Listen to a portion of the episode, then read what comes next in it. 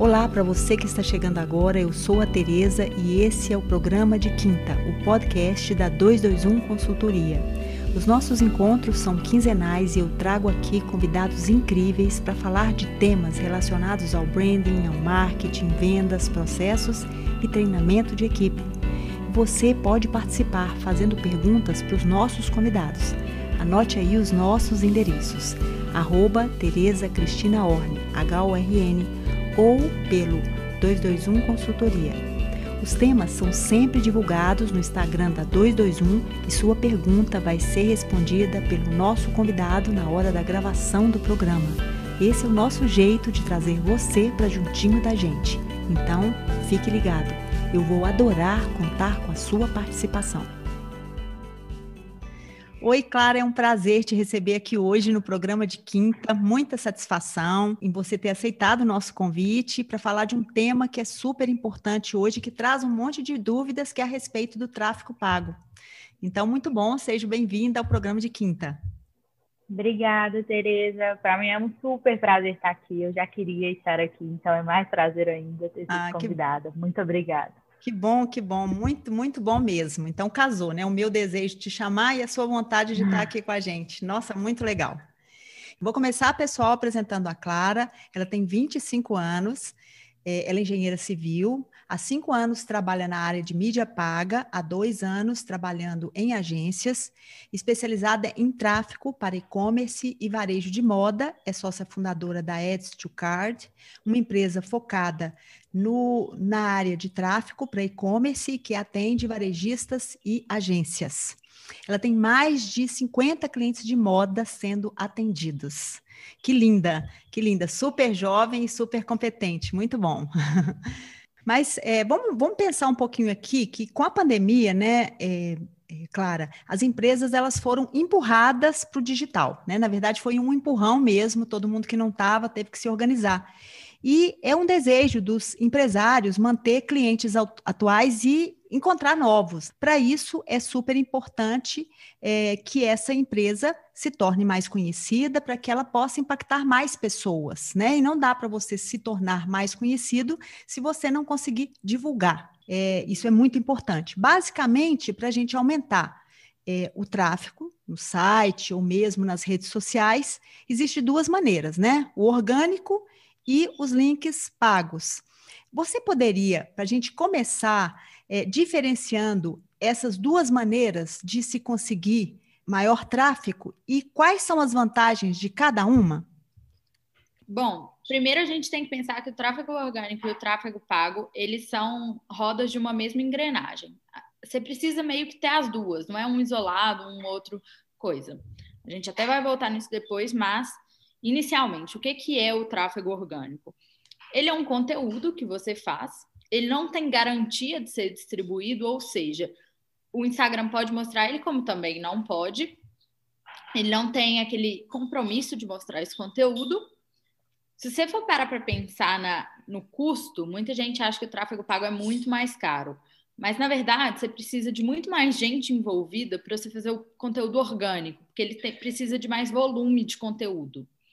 Então, às vezes no tráfego pago você vai fazer um criativo, um design ali por semana, e no orgânico você precisa estar ali todo dia movimentando aquilo, e isso querendo ou não envolve custos também. Mas o tráfego orgânico, no longo prazo, eu vejo que é ele que fideliza o cliente. Então, uma pessoa que vem do tráfego pago, agora falando especificamente de Instagram, chega no seu Instagram e não tem um conteúdo legal ali, não tem por que ela ficar. Entendeu? Então você gastou o dinheiro do pago para ela e ela não ficou porque o seu orgânico não está girando legal. E aí o tráfego pago, ele é basicamente você comprar um espaço nessas plataformas, seja no Google, seja no Facebook, seja no Instagram, seja no TikTok. Ele é basicamente comprar um espaço de divulgação. Então, aquilo é uma garantia que você vai ser mostrado. É, assim, né? Se o seu perfil tá bem alinhado, no seu perfil onde você está divulgando esse link pago, é bem capaz de você crescer no orgânico meio que é, como complemento assim do pago, sabe? São coisas complementares. Mas uma coisa que eu venho vendo muito, e você já até falou isso num outro podcast, acho que foi até com a Nath, que as pessoas focam muito no Instagram e esquecem do site. E no Sim. final, a gente está falando que o Instagram é um ativo do Facebook, o site é o Sim. seu. Então, assim, o tráfego pago, ele te leva direto para o site, ele cria mais pessoas girando ali no seu site. Então, num futuro, qualquer coisa que aconteça, você vai ter mais gente conhecendo seu site, você vai ter aqueles dados do site para seguir, sabe? Então, acho que a grande diferença do orgânico e do pago é você tem que entender que os dois funcionam meio que juntos, né? Claro, sem o orgânico, o pago funciona muito mal, e sem o pago, o orgânico fica muito sem escala. Essa é a verdade. É como se o pago desse escala para o orgânico. Sim, então assim, acho que é algo para as pessoas entenderem. Um não exclui o outro, né? Na verdade, um amplia as possibilidades do outro.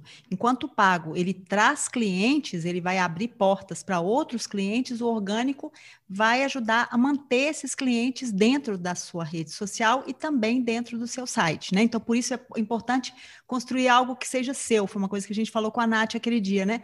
É super importante a gente ter conteúdo que seja realmente conteúdo é, que seja da marca para que ela possa criar laços com os consumidores e não com uma rede social, né? Porque, como a Nath Exato. falou, assim, cada negócio tem o seu objetivo, né?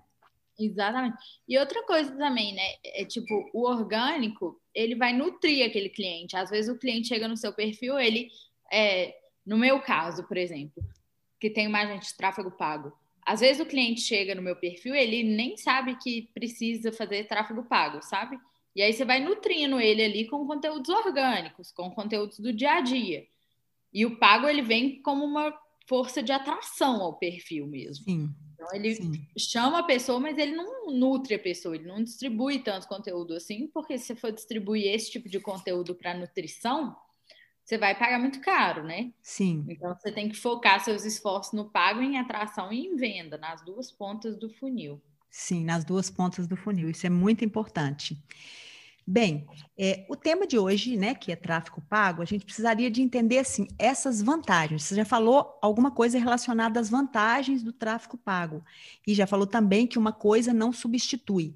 Mas fala mais a respeito disso, porque o que, que eu acredito, que eu tenho visto, né? Você tem posts mirabolantes falando assim: você consegue 3 mil seguidores investindo 300 reais. Tem um monte de, de gente de, infelizmente, de maus profissionais falando a respeito do tráfego pago como se fosse a salvação da lavoura. Então, assim, como que ele pode realmente ajudar, né? Como é que como é que é preciso escolher bem o anúncio, em que momento esses anúncios precisam ser feitos, se o perfil precisa ser preparado, se o site também precisa ser preparado para receber essa, né, esse volume de novas pessoas. Fala mais sobre isso para gente. Hoje em dia, esses posts que você falou de gente prometendo milagre com tráfego pago, juro, eu acho que é a pílula de emagrecer dos últimos cinco anos, sabe? Tipo, as pessoas prometem coisas que claramente são irreais. É tipo, toma essa pílula aqui para você emagrecer, mas você precisa fazer 40 minutos de exercício todo dia, precisa uhum. fazer comer bem, aí você vai emagrecer. É. Sabe? É, é meio que isso também com tráfego pago. Então, tipo, não adianta você só anunciar, você tem que criar ali o conteúdo orgânico para manter esses seguidores ativos. É, como que você precisa preparar o perfil? E por, quando eu digo preparar o perfil, é se o seu perfil está totalmente desconexo, o que eu vejo muito em algumas empresas é a pessoa vende um serviço, tá? Sim. Só que você chega no perfil dela, você não consegue detectar que serviço que é. Sabe? Tipo, uhum. a pessoa fala tanto de assuntos adjacentes, tanto aquilo, você não consegue entender o que, que a pessoa faz. Esse, para mim, é um dos maiores problemas que tem hoje. Ou senão aí a pessoa, por exemplo, um exemplo que eu já tive com uma cliente minha. Quando ela chegou, ela vendia roupa infantil. Sim. Eu não entendia direito se ela vendia roupa é, de atacado, de tipo Carters, essas outras, se ela tinha produção própria dela. Eu não entendia que eram duas linhas diferentes, entendeu? Sim. Então, é, eu olhava um, uma roupa da produção própria dela, que custava mais caro, claro, E ficava, gente, por que, que esses dois produtos são iguais, só que eles têm um preço totalmente diferente? Sim. Assim, eu não sou mãe, pode ser que quando eu fosse mãe eu iria entender isso melhor, mas eu, eu, Clara, não conseguia entender a distinção das duas linhas da empresa. Então, isso é uma coisa que você tem que preparar o seu perfil. Você tem que preparar os destaques para ele ficar entendível, para a pessoa chegar no seu perfil e saber exatamente o que você vende. E não só saber o que você vende, saber o que esperar de qualidade e preço. Isso é um grande diferencial. Então, assim, outra coisa que eu acho que não dá mais para ficar sem hoje é o Instagram Shopping, né? Aquele você clicar na peça e ver é. o valor. Aquilo não é nem só para aquilo não é nem só para o usuário, não. É para o próprio algoritmo do Facebook começar a entender o que que você compra e qual valor você compra. Então, esses dados para eles são super valiosos. Se você vê o preço de alguma coisa, você clica para ir para o site, você é muito mais propenso a comprar do que quem viu aquele preço e saiu. A pessoa tem que preparar o perfil dela para ficar de acordo com o público dela também. Então, é o seguinte: se você vende um produto para classe A, classe A e B, não adianta você pegar e no seu site ter foto tirada do celular em baixa resolução, foto copiada do fornecedor, né? Aquelas fotos que o fornecedor te manda. Tipo, eu acho que faz necessário você criar um, um ensaio seu de produto e de serviço, a mesma coisa, criar um padrão ali para você estipular onde você está, se você é iniciante, se você não é, quantos anos você está no mercado e tal, tal. Importante ter isso. E isso, essa preparação eu acho que é o que mais falta hoje em dia para as pessoas. E agora falando de site, a preparação que eu acho que tem que fazer é, se for um produto, tem que focar em, você tem mais de uma foto do produto? Porque as pessoas querem ver mais de uma foto. Segundo, o seu site está pensado para ser otimizado via mobile, via celular? Porque se não for, cara, nem adianta você investir em tráfego pago. Basicamente, o fundamento do tráfego pago é você estar no celular. No Google, só que ele te abre a possibilidade de você estar no desktop. Então, tem que olhar isso. É, eu sempre recomendo aos meus clientes, e às vezes até alguém nessa situação aí, da pessoa procurar uma plataforma mesmo de e-commerce, de, de vendas online, porque eu acho que elas facilitam muito todas as configurações, sabe? Então, pegar uma, se for e-commerce, né, uma nuvem shop, uma tray, e evitar pegar o WordPress ou, ou o site desenvolvido por uma agência, porque você vai ficar preso àquela agência, você vai ficar preso àquele, àquele profissional. Então, o ideal é você pegar uma plataforma mais automatizada mesmo. Então, Clara, eu vejo, né? A gente até começou já falando que a gente está vendo aí vários anúncios, várias postagens a, falando de verdadeiros milagres, como a gente já começou a falar. Vamos falar como que a marca pode conseguir mais seguidores, não só por meio do tráfego pago, né? Tá. É, existe um mito muito presente no mercado é que você consegue fazer uma campanha de tráfego pago focada em seguidor.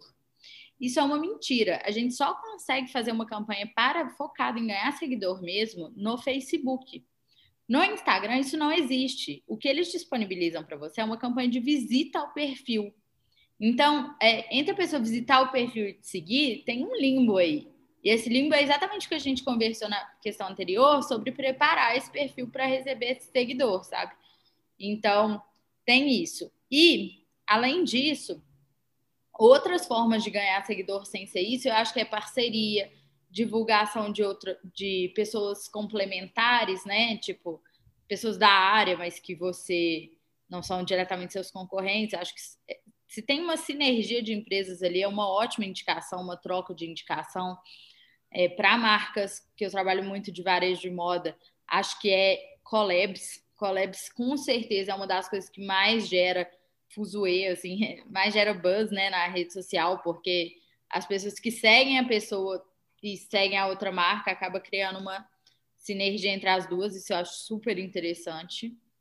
Então, acho que é isso, assim, a forma que eu vejo hoje de aquisição mais barata, fácil e inteligente. Então, assim, para ficar bem claro, não existe campanha dentro do Instagram para aumentar o número de seguidores, né? O que é visitação. E quando você fala nesse limbo, a gente volta na qualidade do conteúdo, não é mesmo?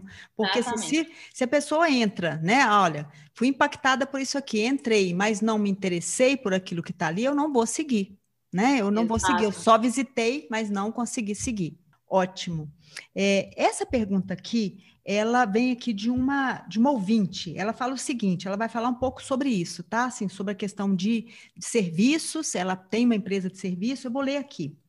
Bom, é, meu nome é Luana Andrade. Eu amo esse podcast. Obrigada, Luana. E esse tema, então, estou super interessada. Que legal. É, ela fala o seguinte: ela tem uma empresa de assessoria de negócios e ela quer investir no Instagram e ela também tem um site onde ela não faz vendas ainda. Ela está te perguntando se tem jeito de vender serviço pelo site e como ela faz para ter mais visualização. Mais visualização você acabou de falar agora, né? Que é através do tráfego. Mas respondendo a ela, tem jeito de vender serviços de assessoria pelo site? Eu acho que a menos que você tenha um preço fechado, não.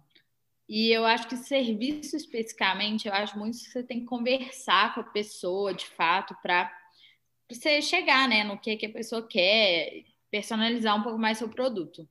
Então, o que, que eu acho? Eu acho que dentro do site você pode criar um formulário de lead, é um formulário mesmo para a pessoa se identificar e tal.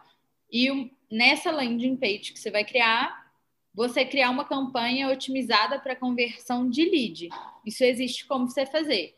Você cria uma campanha dentro do Facebook otimizada para pessoas que converteram naquela página. Isso é possível de fazer. Agora, uma coisa que eu acho que tem que estar tá muito claro no site é o que que você faz, quem você já assessora. Talvez o seu site ser uma vitrine seja mais interessante do que a venda ali, porque a venda ela vai acontecer se no seu site tiver todos os canais de contato, né? A pessoa vai acabar chegando lá de alguma forma.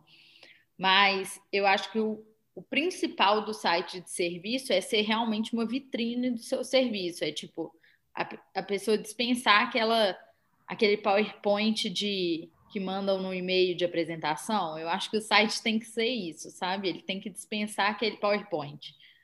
Eu vejo uhum. dessa forma. Ele tem que ser uma apresentação do negócio para as pessoas quererem entrar em contato, né? Então é, é difícil. Eu, eu, até, Laura, vou dizer para você que eu também tenho, né? Eu presto consultoria e, eu não faço vendas por meio do site, né? As pessoas elas vêm muito mais por indicação. Na verdade, eu tenho clientes, meus clientes são todos por indicação, e esses clientes acabam me conhecendo por meio de outras pessoas ou através das redes sociais. E, e o mais importante, né, é, é, que você precisa apresentar isso pessoalmente. Você também tem que ter testemunhos desse trabalho. Então, é difícil fazer venda de assessoria de negócios pelo site assim, oferecer serviços fechados, porque os serviços acabam sendo muito é, específicos, né, para cada empresa. Sim. Né? E uma, um erro que eu acho que eu vejo muito de serviço é as pessoas que trabalham com serviço focarem muito no produto final da pessoa, por exemplo. Eu trabalho com tráfego para varejo de moda. Eu tenho que chegar na pessoa interna do marketing de uma empresa de moda. Eu não tenho que chegar no tipo na pessoa que consome moda. Eu não tenho que chegar na pessoa que é fotógrafo de moda, sabe? É, então, às vezes o nosso conteúdo ele sai um pouco da nossa zona zona comercial, né?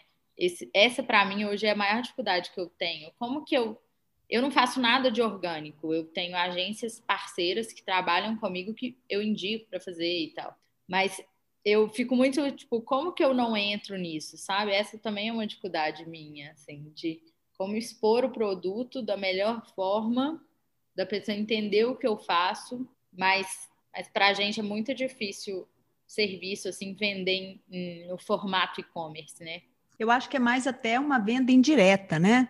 Na verdade, você vende o produto, mas de uma forma indireta, por meio do seu conteúdo, por meio daquilo que falam a seu respeito, e não é uma venda direta, né? Não dá para você vender diretamente, porque você não vai clicar ali e né, não é um produto, é um serviço e que vai ter uma diferença muito grande, né? Porque vai depender da empresa, vai depender das pessoas que fazem parte dessa empresa, né? De, da forma como as pessoas vão colocar a estratégia para funcionar, né, Clara? Então, assim, é bem, é bem diferente de um produto que é chega igual para todo mundo, né? Então, Sim. se você comprou uma blusa, vai chegar uma blusa para todo mundo. Agora, um serviço vai ser construído junto com o cliente, né? Exato.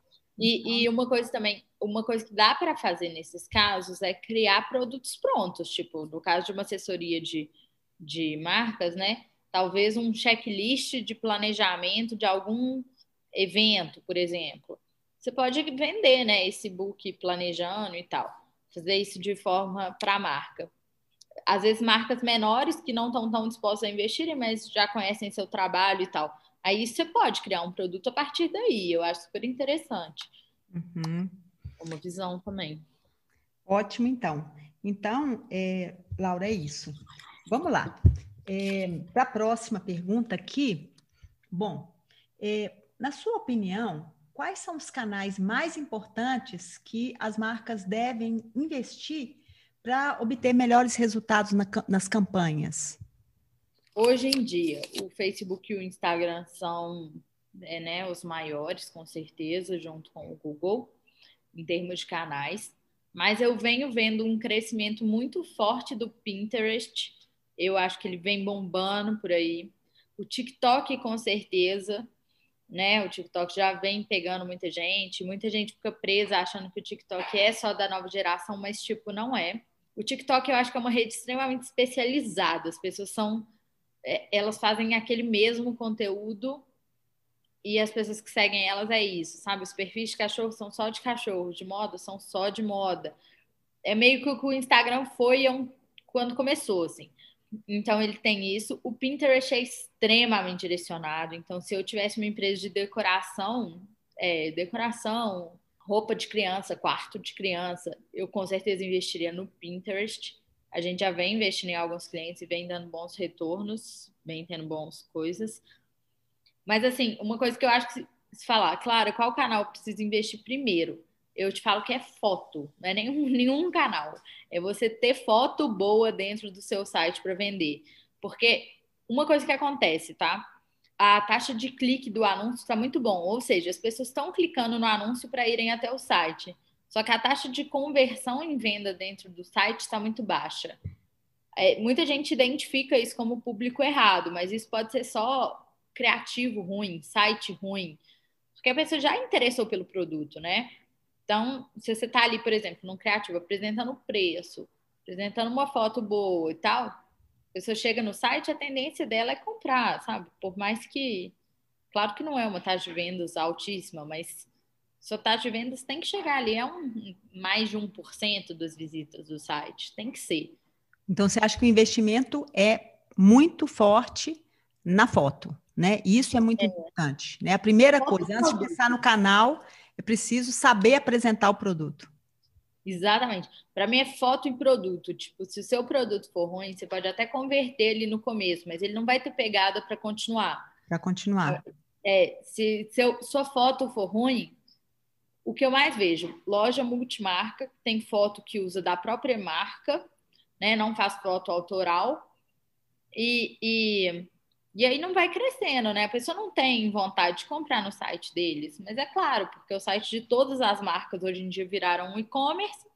Chega na, no, no site da marca, tem 10 mil fotos, então, e o da pessoa tem só uma. Então, assim, tem que investir em produto e em foto. Eu acho que esse é o principal. E aí depois ir para o tráfego e por um investimento seguro, eu, eu sempre coloco no começo no Instagram depois evoluo a estratégia para o Facebook, para o Google, para o Pinterest, para as outras redes, sabe? Mas um investimento mais seguro para você começar, com certeza, investir, é, investir em Facebook, Instagram e Google. Serviço, acho que Google. Serviço Produto, Google, né? É, Agora, é, você falou aí do TikTok, falou também do Pinterest. É, eu, recentemente eu fiz uma, uma pesquisa, né? Na verdade, um cliente me solicitou uma pesquisa que foi realizada até pela Opinion Box, e o Pinterest apareceu muito forte. Esse cliente era uma pesquisa de público-alvo e muitas clientes, elas estavam, né, na hora que faz uma pergunta sobre pesquisa de produtos, é uma empresa de moda, e o Pinterest apareceu de uma maneira muito expressiva para empresas de moda. E você falou aí mais focado para a questão da decoração. Você acha que na moda também o Pinterest vai estourar? Acho demais, acho que já está estourando. Tipo, ah, eu estou entrando com vários clientes já no Pinterest. É, o Pinterest não, não tinha um investimento tão grande em, em né, publicidade paga, não era, não era o foco deles inicial. Mas agora está sendo, tipo, eles estão disponibilizando é, consultores e tal. Isso já faz uns seis meses.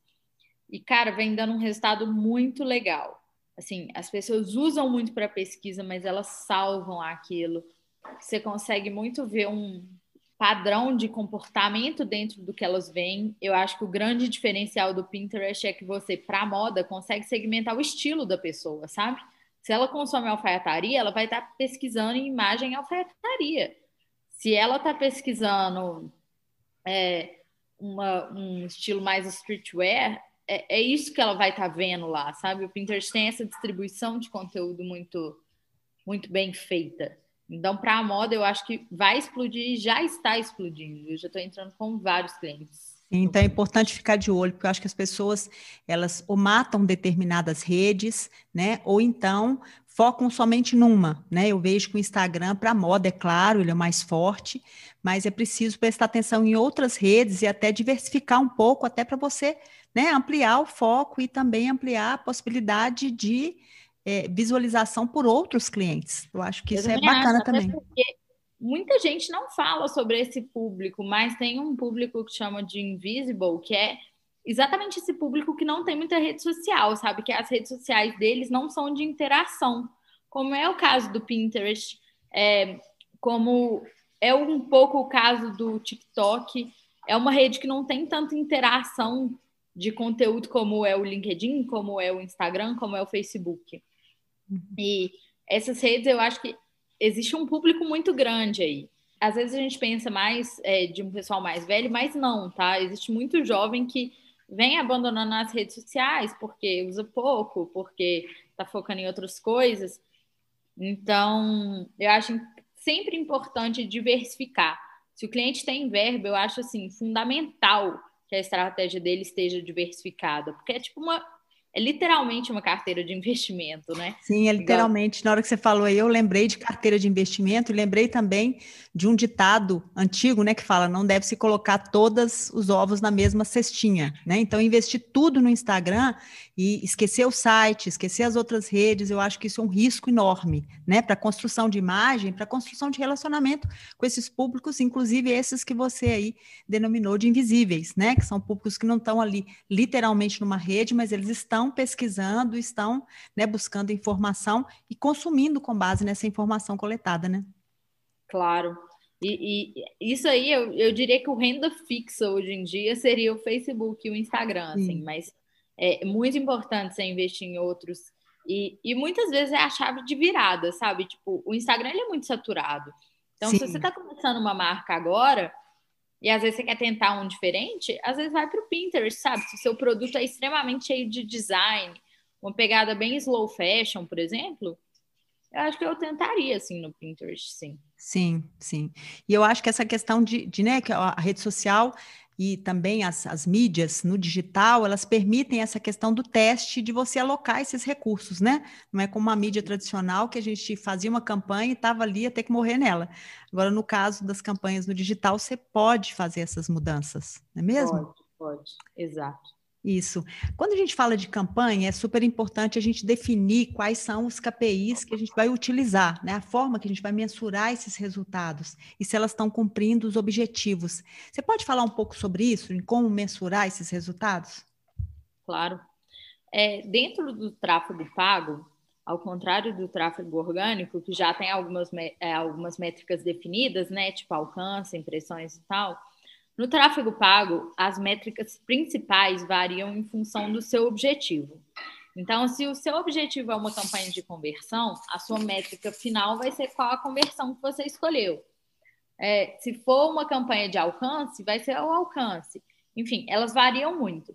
Mas, de forma ampla, assim, falando, bem amplo, eu acho que o custo por clique, o CPC, eu acho que você sempre precisa estabelecer ali uma uma média daquele custo para aquele tipo de campanha. Claro que o seu custo por clique numa campanha de engajamento muito mais barato do que uma campanha que você está levando a pessoa para o site. Sim. E aquilo é muito mais primário. É, tem o custo de ação também, né? O custo por ação, o CPA, que é basicamente o seu custo de conversão. Então, se você está levando uma pessoa, é, se você está levando a pessoa para curtir, é, curtir uma determinada publicação, o seu custo por ação é quanto custou cada curtida ali. Se você está levando para o site, quanto custou cada adição ao carrinho? Sabe? Você precisa definir isso e ver se está alinhado com o seu custo de aquisição mesmo, né? Tipo assim, está ultrapassando o seu custo de aquisição é, que você pode pagar? E eu acho que o CTR também, que é a é, click-through rate, que é a taxa de clique mesmo, que eu, eu até já falei, tipo, a gente mensura muito a taxa de clique para ver se o anúncio está atrativo. Então, se a taxa de clique está muito baixa, a gente vê que é hora de trocar o criativo. Se a taxa de clique vem caindo, é um sinal de que o nosso criativo está saturando. Então, a gente aqui dentro da Edstocart, a gente tem uma pessoa só para olhar esse tipo de coisa, uma pessoa só para otimização mesmo. E essa pessoa fica monitorando isso semana a semana. Ela tem uma planilha para ficar só monitorando isso, sabe? Sim. Então, é interessante. E eu acho que o principal é o próprio volume de vendas mesmo, que você vai percebendo. Porque, querendo ou não, tem muita. Às vezes, uma pessoa que te conheceu no tráfego há dois meses fechou agora. Então, você vai vendo a roda girar mais rápida. Sim, e existe, assim, um custo, assim, existe um valor é, médio que a marca deve investir mensalmente no tráfego pago, é, para aqueles que estão começando, você daria assim uma, uma média, olha, deve investir X, deve investir Y, né? Porque é claro que com marcas maiores esse volume se torna muito mais expressivo. Claro. Mas para quem está começando, é, empresas menores, aqueles que estão começando a investir no tráfego pago, existe um valor, né? E eu queria fazer uma outra pergunta ainda assim: existe uma média, né? Seria assim, um custo tanto por clique como pra, por aquisição, até por conversão. Existe um valor médio para se investir ou isso vai variar de acordo com a marca, com o produto, com, enfim? É, sobre o sobre o valor mínimo a ser investido, eu acho que é, independente de quanto você escolher, eu vou até falar um valor aqui, mas independente de quanto você escolher investir, eu, eu indico fortemente que você invista esse mesmo valor por três meses. No mínimo, esse valor por três meses. Porque o Facebook é, é literalmente você pagar a academia e, e ir, sabe? Então, você precisa pagar ali e fazer suas coisas, mas, tipo, tem que ter uma certa constância. Então, eu diria que três meses é um tempo bom para você ver resultado. Então, independente de quanto você for investir, invista por três meses no mínimo. É, eu sempre peço para um cliente que está começando, a gente tem duas empresas, a Edstocart maior, que atende clientes maiores, e a menor. A menor só atende investimentos acima de 1.500, porque eu acho que é onde a gente tem a gente tem é, jeito de testar vários públicos, porque a gente tem que pensar mais ou menos que cada público gera custa para a gente 10 reais por dia. Então, que são aí 300 reais por mês, tá? Pensando numa estratégia mais completa de divulgação do site do Instagram, do, das duas plataformas, isso investindo só no Instagram, é, eu, eu digo que 1.500 é um bom começo, assim.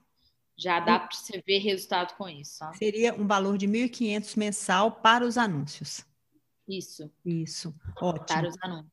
Ótimo. Aí, quando entra Google, é mais 1.500, Pinterest mais 1.000, então você tem que ver aí dosando dentro do seu orçamento. Dentro Mas todas as redes, pelo menos três meses, com certeza. Três meses, né? Para que o resultado possa ser percebido e até mensurado, não é mesmo? Exato. Ótimo. É, ah, isso, você me pergunta sobre a, a, média de custo por clique, custo Ah, verdade, ação. verdade, isso mesmo. Ou eu eu não tenho como falar isso porque geralmente depende muito do seu ticket médio. Essa é a verdade. Quanto maior o ticket médio, mais, mais alto vai ser uh, o seu. Esse custo, né? É, acaba que você precisa de mais dinheiro para fazer a roda girar ali, sabe? Sim. Porque, querendo ou não, esse público é mais qualificado. né? Qualificado não, mais selecionado a palavra.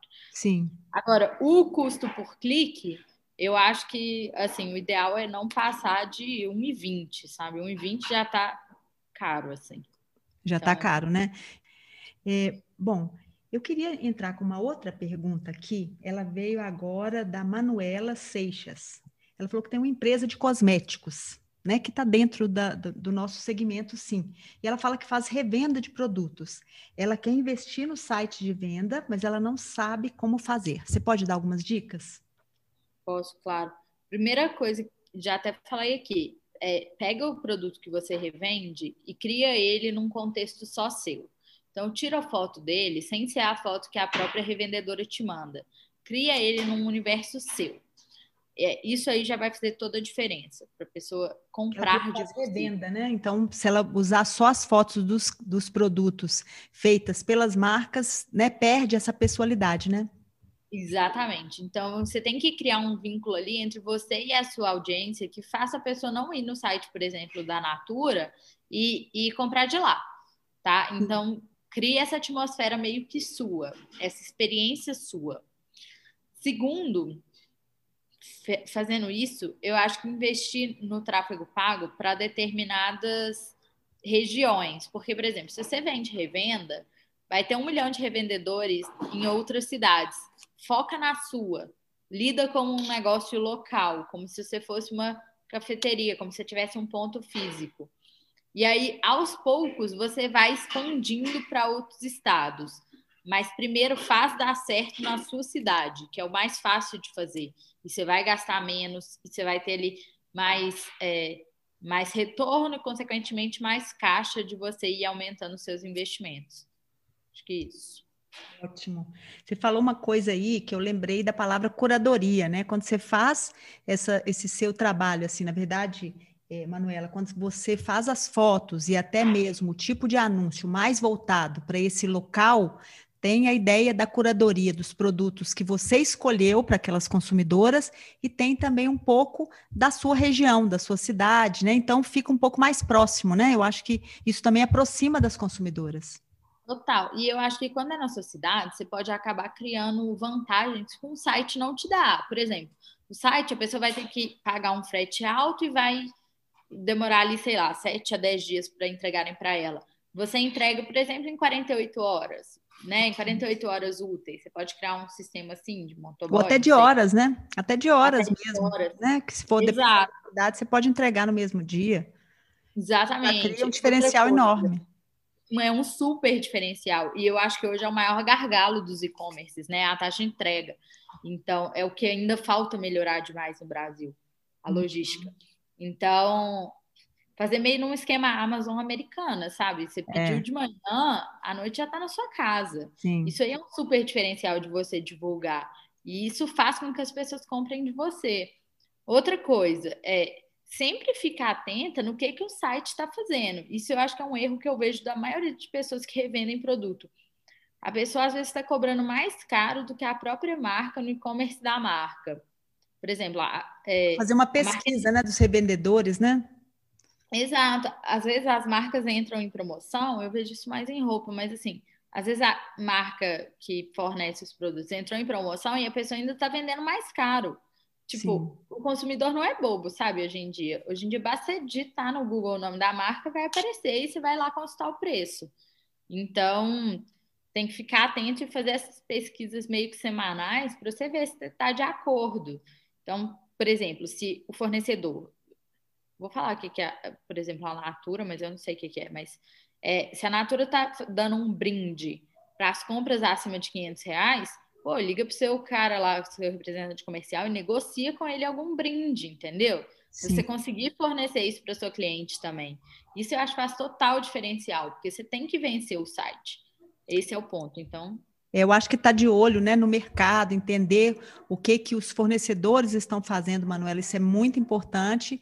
E também tentar, né? Na verdade, você não vai competir com a Natura, mas de repente você faz um, faz um serviço melhor que a Natura e você pode ganhar essa consumidora em função de um serviço. Às vezes ela vai preferir comprar para receber no mesmo dia com uma diferença de preço ou por, por um atendimento especial, enfim, para uma entrega é, de um presente na mesma hora, sei lá, né? Você pode construir uma relação que ultrapassa a linguagem só de preço, né? É, sim, total. Criar um box personalizado de presente com até X produtos, por exemplo. Sim, isso é, é curadoria, né? Isso é personalização. Exato. É, isso é muito legal. Eu acho que vale muito ficar, criar isso. Por isso que eu sempre falo, começa na sua cidade e vai expandindo. Vai expandindo, eu acho que você vai ganhando, né? Inclusive até percepção do que é importante e vai criando relacionamentos também. Ótimo. Nossa, a nossa entrevista está super legal, mas eu queria te pedir aqui, Clara, algumas dicas. Acho que você já deu um monte, mas eu queria que você desse, né, assim, só para a gente fechar algumas dicas centrais sobre esse assunto e para completar, finalizando com a pergunta da Andréia Santos, ela falou o seguinte: ela é uma estagiária de marketing que está se quer se aprofundar nesse tema, e ela pediu para você dar algumas dicas de bons cursos. Tá. É, uma dica geral agora para todo mundo, não só para a Andrea. É, eu faço parte da comunidade Sobral, que acho que hoje é tipo um portal de tráfego muito legal. Ele não abre sempre, chama Pedro Sobral, é, mas quando abre vale muito a pena ter esse contato e tal. É, em segundo lugar, às vezes faz muito sentido você acompanhar perfis menores, tipo do Sobral é muito grande, mas e, e vendo, às vezes, nos próprios comentários do Sobral, me acompanhar na Ed's to Cart. Ah, é, isso mesmo.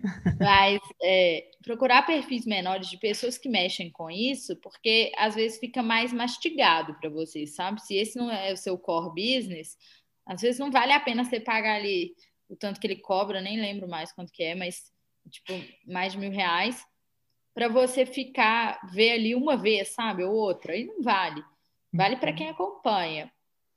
Então, eu, acho que minha dica é essa, mas uma dica geral: se você quer começar por algum lugar, melhorar o seu tráfego, comece a fazer os seus anúncios do gerenciador de anúncios e não pelo próprio Instagram. Porque o próprio Instagram, o Instagram é basicamente um API, que é um, um sistema que conversa com o Facebook, desde que o Facebook comprou o Instagram. Então, é um API. Então, ele é muito limitado de configurações. No, no gerenciador, você vai ter um milhão de um milhão de opções e de segmentações novas e de outras outras coisas que você pode selecionar, sabe? Então, o primeiro passo para você não perder dinheiro, com certeza, é fazer pelo Facebook. E aí tem 10 mil vídeos dentro do YouTube e tal que você pode pesquisar para ver. Mas com certeza essa é a maior dica. Ótimo, ótimo. Querida, eu quero primeiro te agradecer o carinho, a atenção, e eu acho que assim, a disponibilidade muito grande em trazer esse passo a passo, em tirar a dúvida das pessoas, porque eu acho que muita gente tem muita dúvida. Eu acho que a gente poderia fazer um outro podcast só para falar de e-commerce, que eu acho que isso aí é um, é um tema né, é, que é muito, muito importante. A gente sabe que essa transformação digital ela veio para ficar.